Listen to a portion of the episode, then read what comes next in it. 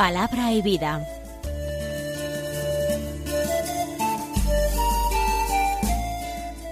Con el padre Manuel Horta, desde Sevilla.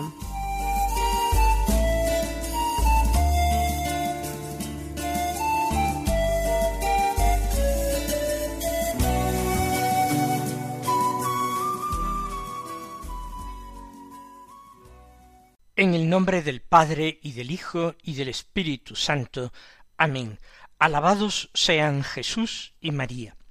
Muy buenos días, queridos amigos, oyentes de Radio María y seguidores del programa Palabra y Vida. Hoy es el sábado de la vigésimo sexta semana del tiempo ordinario. Este sábado es 2 de octubre, por tanto, es el primer sábado de mes y recordamos desde este programa siempre la importancia de honrar el Inmaculado Corazón de María, practicando esa comunión en desagravio por las ofensas que se cometen contra la Inmaculada Virgen María Madre de Dios, según el pedido que ella misma realizó a, a Sor Lucía de Fátima. El 2 de octubre, por otra parte, la Iglesia celebra la memoria de los santos ángeles custodios. Ya sabemos por el catecismo que los ángeles son espíritus puros creados por Dios para alabarle y para servirle. Es eh, un poco como como los seres humanos. Nosotros hemos sido creados por Dios también para su alabanza y para su servicio. Pero específicamente la palabra ángel en griego significa mensajero. Y eso indica que Dios se sirve muchas veces de los ángeles para comunicar sus mensajes a los hombres.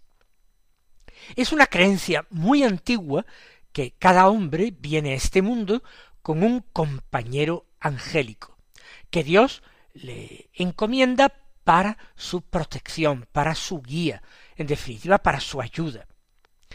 El comentarista de la Sagrada Escritura y profesor eminente de la escuela alejandrina en el siglo II, Orígenes, decía que los cristianos creemos que a cada uno nos designa Dios un ángel para que nos guíe y proteja. Por tanto, desde esta época de los padres de la Iglesia, esta creencia está arraigada y con fundamentos bíblicos. En el Nuevo Testamento también se muestra esto cuando en el libro de los Hechos de los Apóstoles se nos dice que cuando Pedro fue sacado de la cárcel, y llama a la puerta donde estaban reunidos el resto de los discípulos de Jesús, ellos al principio no creen que sea Pedro, porque saben que Pedro está encarcelado.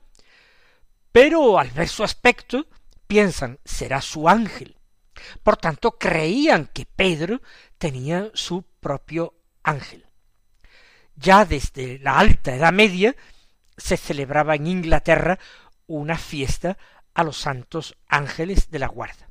Y ya en el siglo XVII el Papa extiende esta fiesta para toda la Iglesia y determina que el día en que se celebra esta fiesta sea el 2 de octubre. Vamos a escuchar la palabra de Dios que se proclama en la misa de hoy. Se pueden tomar la primera lectura bien del tiempo ordinario de este sábado de la vigésimo sexta semana del tiempo ordinario, o bien hacer una lectura particular del Éxodo. Pero el Evangelio es preceptivo que sea el de la memoria. Y aquí nos llevamos una pequeña o gran sorpresa, porque es exactamente el mismo Evangelio que ayer, del capítulo 18 de San Mateo, los versículos 1 al 5, la única diferencia es que se añade también el versículo 10, porque hay una alusión precisamente a los ángeles de los pequeños, de los niños. Si ayer decíamos cómo el mismo episodio, de una manera muy reciente, lo habíamos leído en San Lucas, y el domingo, dos domingos antes, en San Marcos, ayer lo hacíamos en San Mateo, y hoy volvíamos de nuevo a San Mateo. Nosotros vamos a leer otra vez este Evangelio y nos vamos a fijar sobre todo en el final, en esa alusión a los ángeles, a la grandeza de los niños en el reino de los cielos. Dice así el texto, ya he dicho capítulo 18 versículos 1 al 5 y 10. En aquel momento se acercaron los discípulos a Jesús y le preguntaron, ¿quién es el mayor en el reino de los cielos? Él llamó a un niño, lo puso en medio y dijo, En verdad os digo que si no os convertís y os hacéis como niños, no entraréis en el reino de los cielos. Por tanto, el que se haga pequeño como este niño, ese es el más grande en el reino de los cielos. El que acoge a un niño como este en mi nombre, me acoge a mí. Cuidado con despreciar a uno de estos pequeños, porque os digo que sus ángeles están viendo siempre en los cielos el rostro de mi Padre Celestial. Vamos a comenzar con una sencilla y breve alusión a la teología sobre los ángeles.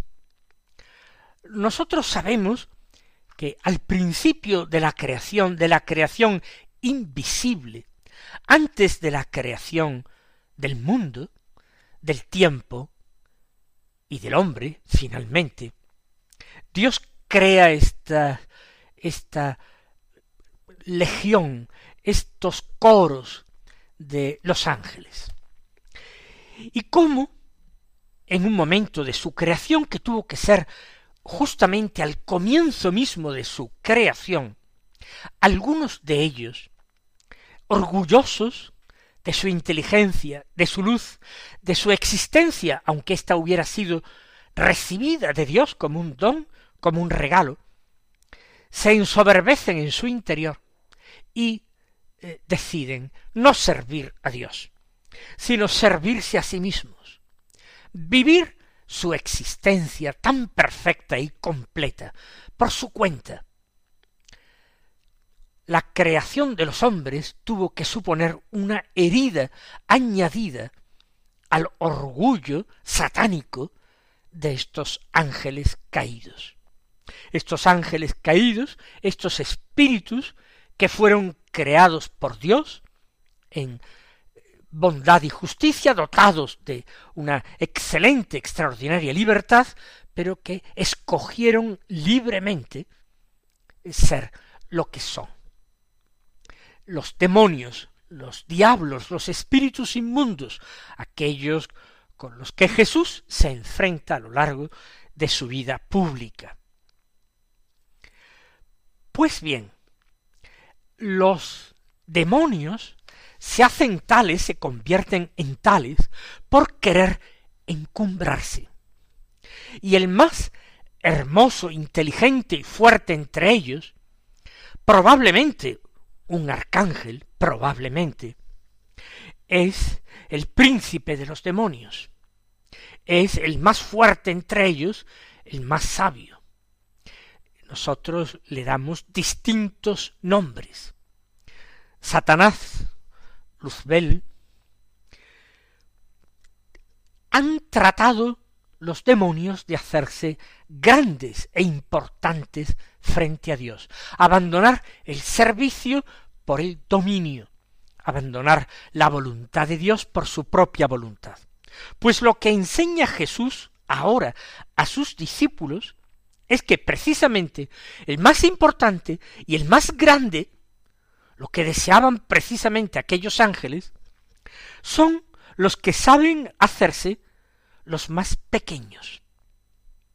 Y para eso se requiere una decisión de la libertad. Se requiere un esfuerzo que es esfuerzo de fe y de esperanza y de amor a Dios. Un esfuerzo que nosotros llamamos conversión.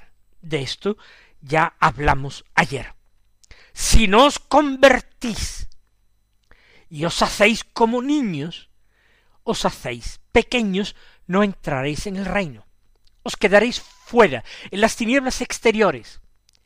Os quedaréis como los demonios en su compañía, viviendo una existencia en su mismo tormento, en su misma oscuridad, en su mismo deseo de felicidad insatisfecho.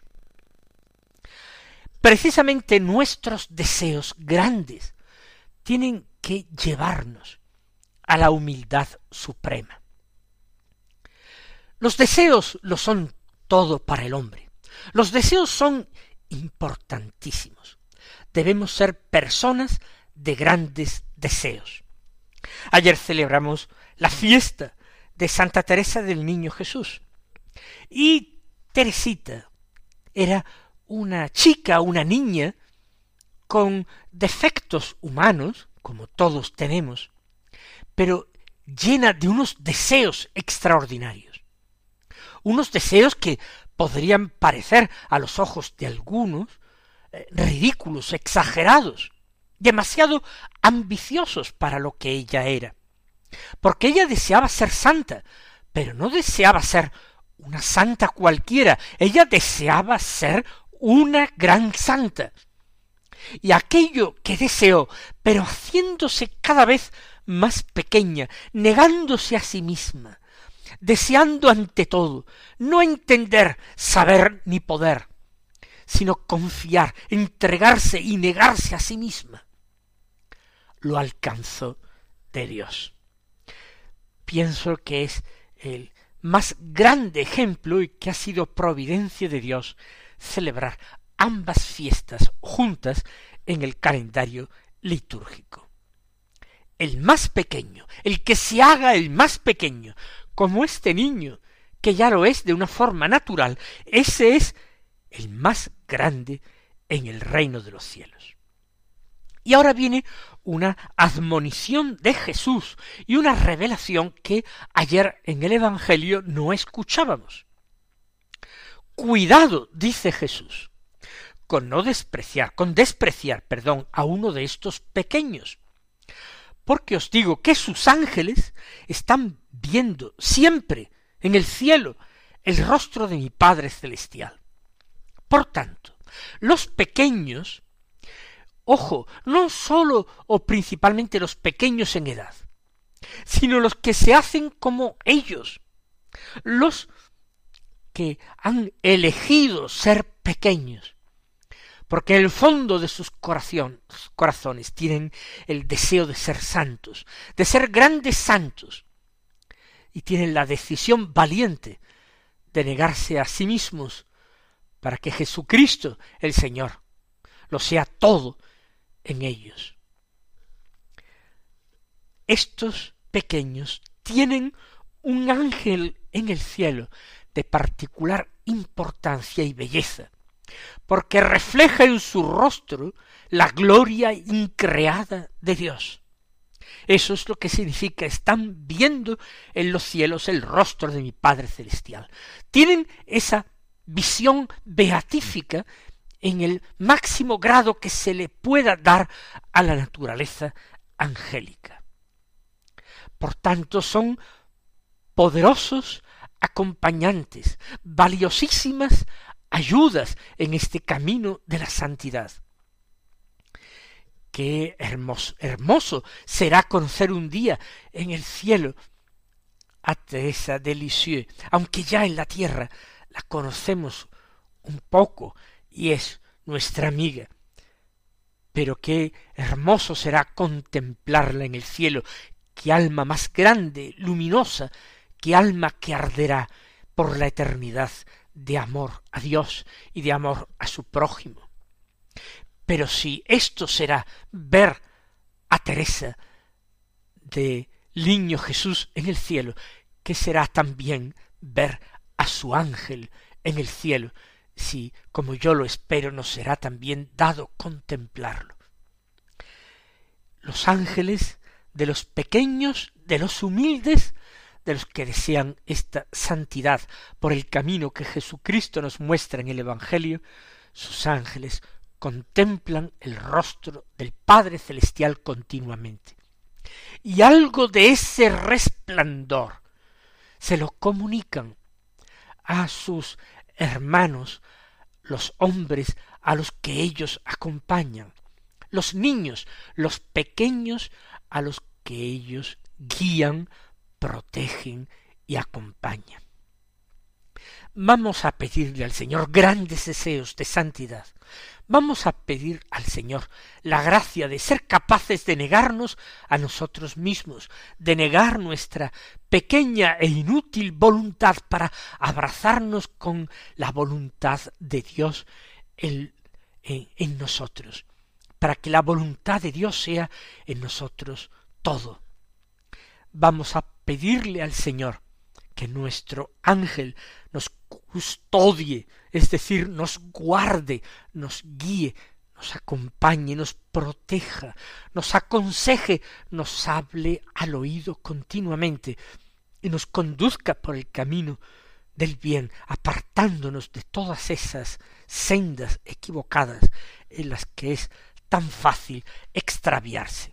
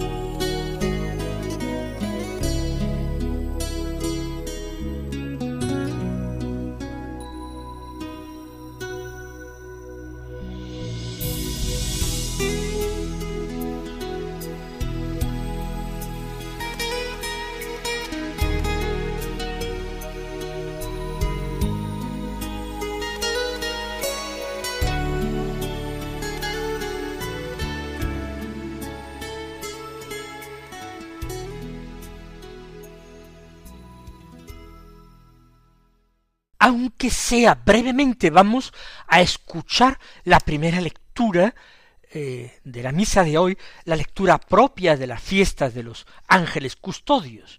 Ya dije que era del libro del Éxodo, del capítulo 23, los versículos 20 al 23, que dicen así. Esto dice el Señor, voy a enviarte un ángel por delante, para que te cuide en el camino y te lleve al lugar que he preparado hazle caso y obedécele, no te rebeles, porque lleva mi nombre y no perdonará tus rebeliones. Si lo obedeces fielmente y haces lo que yo digo, tus enemigos serán mis enemigos y tus adversarios serán mis adversarios. Mi ángel irá por delante y te llevará a las tierras de los amorreos, hititas, pericitas, cananeos, heveos y jebuseos, y yo los exterminaré. Es una lectura breve, pero que ilumina muy bien lo que es, lo que debe ser, lo que Dios ha determinado que sea un ángel custodio. El pueblo de Israel se encuentra en el desierto. Moisés tiene que reemprender el camino después de una de las etapas cumplidas. Y es un camino difícil. Y la proximidad de la tierra prometida trae también la proximidad y el peligro de esos pueblos con los que van a enfrentarse y a los que van a arrebatarles la tierra.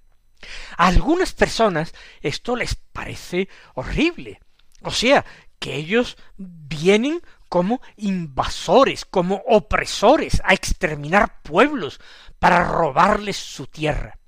Bueno, la palabra de Dios y particularmente el Antiguo Testamento, tenemos que leerlo desde una lectura espiritual, buscando un sentido espiritual a todo lo que leemos. Si nos quedamos en este texto simplemente como un documento histórico, podemos hacer lecturas bien diferentes. También podemos encontrar un sustrato histórico, pero tampoco lo podemos tomar todo al pie de la letra. Pero vayamos a la lectura espiritual que nos conviene particularmente hoy hacer. ¿Quiénes son esos amorreos, hititas, pericitas, cananeos, hebeos y jebuseos? Si se dan cuenta, se habla de seis pueblos. El seis, como saben, es el número de la suprema imperfección. Por extensión, es el número diabólico por excelencia y el hombre de la perdición, según el libro del Apocalipsis, estará marcado con el número 666, la triple repetición del número seis, por esa alusión a la Trinidad, pero una Trinidad diabólica. Pues se habla de seis pueblos. ¿Y quiénes son los amorreos, hititas, pericitas, cananeos, jebeos y jebuseos? No vayamos a los libros de historia antigua. Vayamos a nuestra propia intuición espiritual. Son pueblos que están allí desde antes que los israelitas. ¿Quiénes están eh, antes que nosotros en el mundo creado? Los coros de los ángeles, las distintas clases y especies de ángeles. Pero aquí se habla de seis especies, seis pueblos distintos. Nosotros podemos hablar incluso de distintas especies de demonios. Esos son los enemigos que hay que derrotar y tenemos que arrebatarles su tierra. Claro que sí. ¿Y cuál es su tierra? El cielo. Porque ellos fueron creados también para el cielo, como nosotros pero se hicieron indignos del cielo por su infidelidad, por su rebeldía.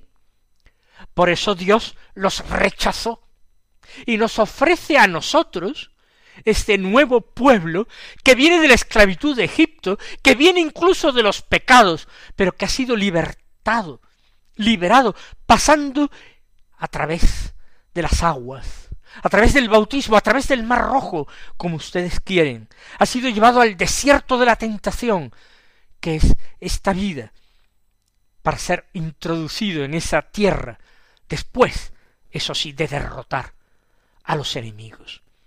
Con la fuerza de Dios y con la fuerza de los ángeles fieles, nosotros vamos a obtener esa victoria, vamos a quedarnos con esa patria que aquellos desventurados ángeles rechazaron.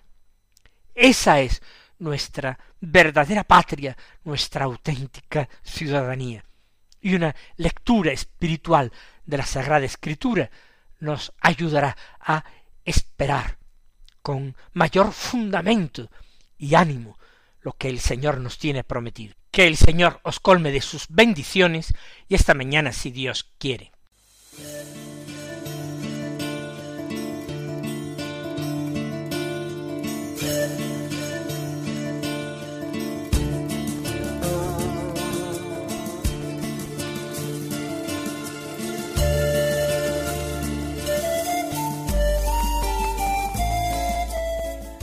Concluye Palabra y Vida, un programa dirigido desde Sevilla por el Padre Manuel Horta.